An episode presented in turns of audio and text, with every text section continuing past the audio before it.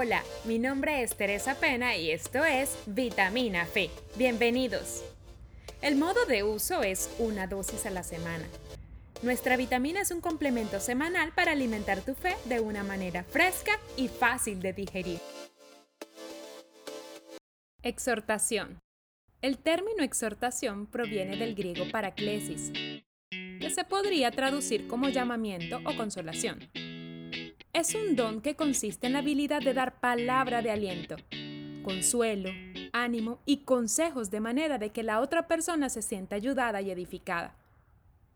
También tiene que ver con la corrección de conductas. Es importante resaltar que la acción de exhortar comprende tres elementos. La persona que habla, el público que escucha y lo más importante, el mensaje.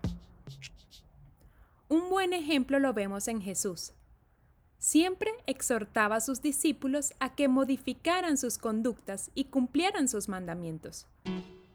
Muchas de sus exhortaciones se manifestaban en forma de parábolas, a fin de que las personas comprendieran fácilmente su mensaje.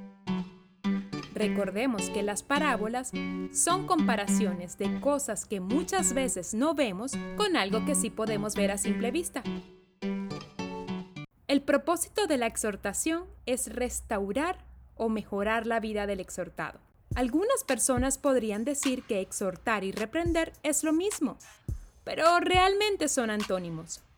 Y un antónimo es una palabra que tiene un significado opuesto al de la otra. Si se reprende, no se está exhortando. Y si se exhorta, no se está reprendiendo podemos ver las grandes diferencias entre reprender y exhortar. En ambos casos, una persona le indica a otra que su comportamiento es inadecuado. Pero mientras en la represión la intención es reñir o discutir, la exhortación la intención es convencer y animar. Otra gran diferencia es que quien reprende a otro no necesita tener autoridad legal, o moral sobre él. Pero el que exhorta sí debe tener esa autoridad. ¿Quieres ser parte de ese selecto club?